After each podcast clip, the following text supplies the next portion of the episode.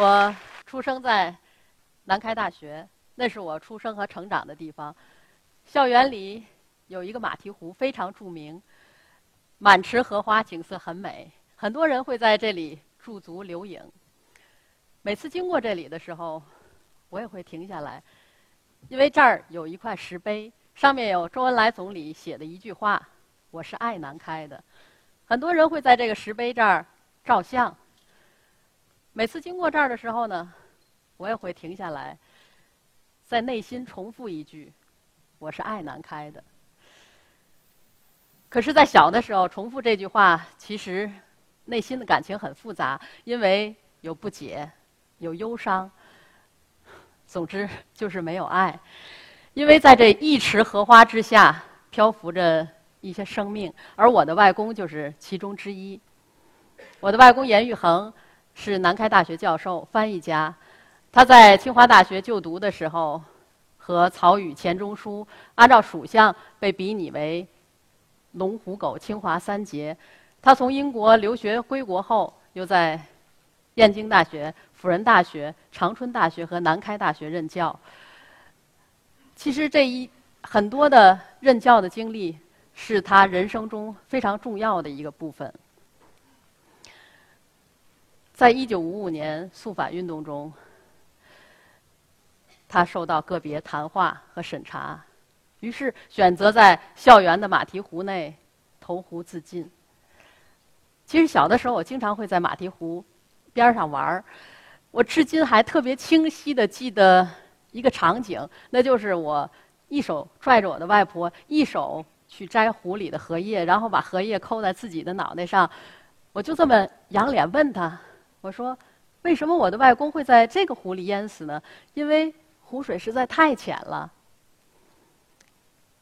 那天的阳光非常刺眼，我几乎看不见他脸上的表情。可是，在成年之后，我每一次经过马蹄湖的时候，心里都在问一句话：那就是，一个人到底有怎样的失望和痛苦？”才能抱着必死的决心，把自己沉溺在只有只有齐腰深的污水之中。那一个人要遭到怎样的奇耻大辱，才能够抛妻弃子，选择在凌晨留下万言长信，结束生命呢？可是，在生活里，我的外婆好像没有过去和以后，有的只是现在。她的很多话都是用“今天”开头的，比如说。今天过得好不好？今天吃什么？等等等等，非常的简单。风雨飘摇的年代，我的外婆一个人像斗士一样，承载了历史的重压，而中国知识分子的命运在那样一个时刻被彻底扭转了。我记得我小的时候和他要坐很长一段时间的公共汽车去医院看望在运动中精神分裂的，也是一位教师阿姨。所以我觉得。在人生的过程中，我应该是一个骨子里特别阴郁的人。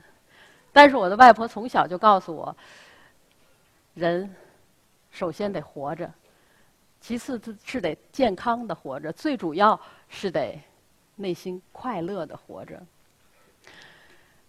生活里所有为难你的，都不值得你去耿耿于怀。所以，我把历史放回历史。把性格中的阴郁掩埋。我想做一个快乐的人。我现在还记得，我好像那个时候特别喜欢看一个场景，那就是看我的外婆洗脚。那是一双从小缠足，然后为了革命打开捆绑的脚，所有的脚趾都扭曲变形，叠加在一起，需要在水里泡很长的时间，然后用修脚刀一点一点的把脚上的茧。去掉，以至于这样才不至于在走路的时候不那么钻心的疼。所以，这个生活里总是有种种的苦难。我的外婆始终告诉我：“你一定要保持一个乐观向上的心。”所以，对跌宕起伏的岁月保持微笑，这何尝不是一种勇气？我站在这里，终于可以释然的说。我是爱南开的。我上学的时候呢，学的专业是审计。当年我们这个专业，好像很吃香，因为我记得我和师傅下企业查账的时候，尤其在年底的时候，经常能收到一些挂历。在当年那个时候，挂历是特别好的东西，尤其那种大美人儿的。我记得我毕业第一年元旦的时候，这些挂历我左邻右舍送完了之后，还在我们家还摆了好几本儿。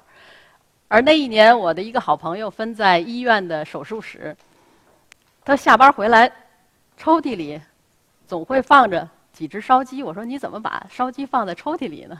然后他说：“那个时候，患者表达对医务工作者最崇高的感谢，就是送一只烧鸡。所以这一天做了多少台手术，一数烧鸡数就能知道。”后来有一天。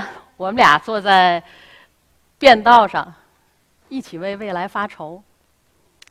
因为无论是烧鸡还是挂历，真的不是我们想要的生活。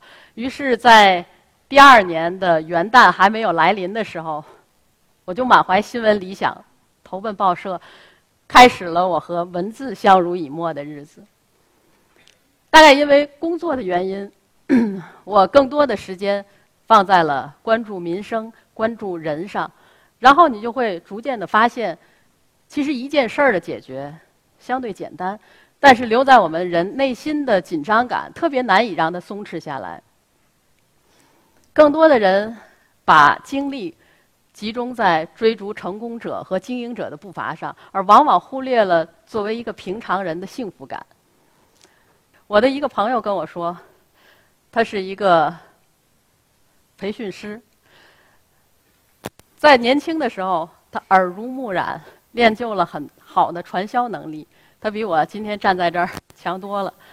他能引经据典，说的把东拉西扯，把好多的不着边的事儿都能让你觉得特别有道理。有一天，他跟我说了“心想事成”的这个道理。他说：“我们每一个人就是小宇宙，我们所有的想法就是。”小宇宙向大宇宙发出的信号，尤其当你意念坚定的想着一件事儿的时候，这个上天都能接受到，能够帮你把这个梦想完成。他还给我举了一例例子，这个人是国外的，他常年找不着工作，于是他就想心想事成。他每天把自己打扮的特别像一个白领，穿的西装革履，然后。他满脑子想的全都是工作。按照上班的时间，他就出门，一直溜达到快下班。吃完晚饭，他依然想着工作的事儿，把自己弄得特别像一个单位的领导。他说：“这一刻，梦想实现了。”过了几天，居然就有一个公司给他抛来了橄榄枝，他得到了他想要的一切。后来我怎么听，怎么都觉得。这不就是做白日梦吗？因为我靠意念减肥已经盼了小半年了，不但这个体重没减轻，倒反弹了。可是他说这不对，这叫吸引力法则。当你越坚定的想着一件事儿的时候，而且你一定要把这个想的非常具体，强烈的给自己灌输这个意志力。这个东西就能被上天来接受，然后他就能帮你实现。后来我怎么听怎么都觉得，就像得了一个妄想症。而且他说，成功学啊有一个术语叫目标视觉化。比如说我想要名车，想要别墅，那我们就把名车和别墅的具体的图景贴在面前的这面墙上。然后你就看着这个墙，你就使劲想，这就是我想要的生活。而且每天早晨起来都必须得看着它想。我忽然想起我的一个朋友的父亲，他每天会指着对面的一个桌子，里头有一个抽屉。他说这个抽屉里有一个存折，里面有六万块钱。后来他又说不对，不是六万，跟孩子们说这里头有六个亿。孩子们就觉得奇怪，怎么会有那么多钱呢？然后每一每当孩子们来看他的时候，他就把大家聚拢在身边，然后挨个儿给分钱。可是抽屉打开了呢，空空如也，什么都没有。这就像我的那个朋友也是，每天都告诉我：“你呀，就应该去一趟奢侈品商店。”我就奇怪了，我去奢侈品商店干什么呀？我得问他，我说：“这个奢侈品是得真买吗？要必须得实际行动，我就不去了，因为买那个真没嘛用。”他说：“不是，不用真买，你就在那儿看。比如说你喜欢上一件衣服，你就使劲盯着它看，然后就在心里一次一次的想。”这就是我想要的生活。后来我就想，那我去奢侈品商店干嘛呀？我直接可以去银行，柜台里只要有人在那儿点钱，我就盯着他的手，我就想，这些钱都归我一个人花。所以这样的成功学，我不认可，因为我们每一个人都没法。用冥想来改变生活，大家都不是巫师。我们想要得到，就一定得付出努力才行。而现代人呢，除了对成功的渴望，还有对一次说走就走的旅行的渴望。得特别豁得出去，辞职上路，得文艺的喝西北风。而且我身边流行着一个词儿，叫。穷游，后来我才知道什么是穷游，就是能蹭车就蹭车，能逃票就逃票，能白吃绝不给钱的一种旅行方式。我觉得这得内心得多强大呀！反正我是做不了 这样的事儿。其实路是没有尽头，如果你在内心都无法认识到自己，其实走再远的路。也真的无法遇见心想事成的自己。我记得这就像有一个相声说的：“我已经跑到了楼顶我站在了最高层，我怎么还是咬不到自己的鼻子呢？”这是一个道理。前一段时间，我的一个同事在小区里吃完晚饭消食，突然他抬头一看，天空黑漆漆一片，特别伤感。于是他就打点行装，在车里扔了两个导航仪，开车上路。一个女人单车就走了，他留下话说：“去大漠看星星。”然后这个两个导航仪啊，在路上还打架，因为他指的路不一样。所以我的这个同事决定，谁贵听谁的吧。结果跑了不少冤枉道，真的费了不少油。晚上。不需要住酒店，直接把自己锁在车里，咣当躺那儿就睡了。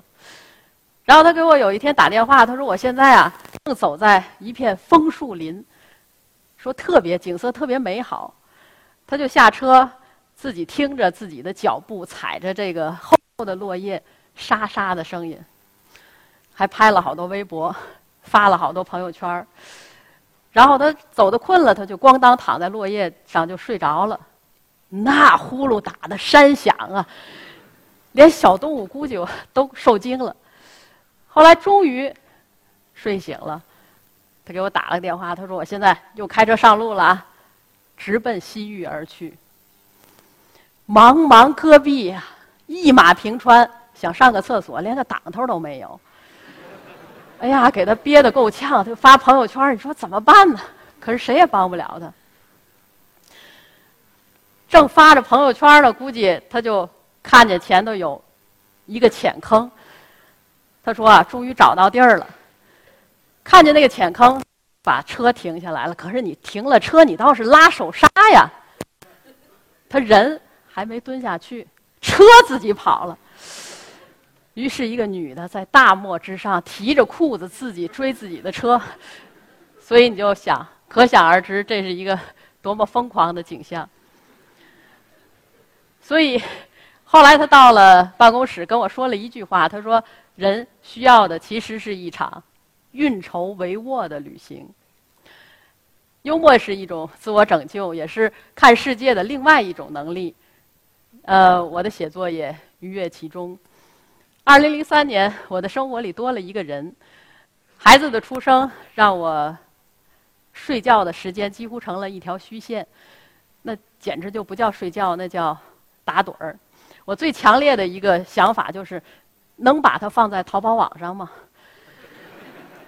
当我都濒临崩溃的时候，忽然发现他在睡梦中露出了一丝微笑，然后又满血复活。我记得我在很长一段时间。直立行走的机会都很少，不是蹲着就是在爬，匍匐前进。我觉得我我们俩简直就是爬行动物。但是当你把视角放低的时候，连床铺底下都变成了神秘洞穴，因为多少年前找不着的什么戒指啊、手套啊、袜子，全让我给掏出来了。他上小学的时候，强行分配了兴趣爱好小组，他被分配在。工艺蛋壳组就是在鸡蛋壳上画画，在那一个学期，我们家的鸡蛋都是上下打眼儿，不是被我吹出来的，就是被我做出来的。拉开冰箱，你就能看见那一碗一碗的，全都是鸡蛋液。我现在说起来都直翻心。每一天早晨，我的耳边都会炸响一句：“大家别害怕啊，就是妈妈。”我的鸡蛋壳呢？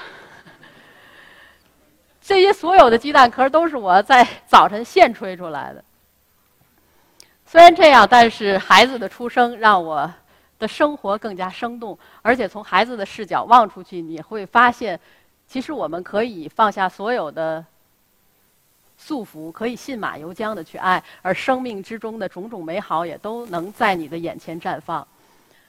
很多时候。我们的现代人都愿意给自己像打鸡血一样注入正能量，特别爱看心灵鸡汤。其实正能量一定是在我们的内心中，是由内外散发出来的。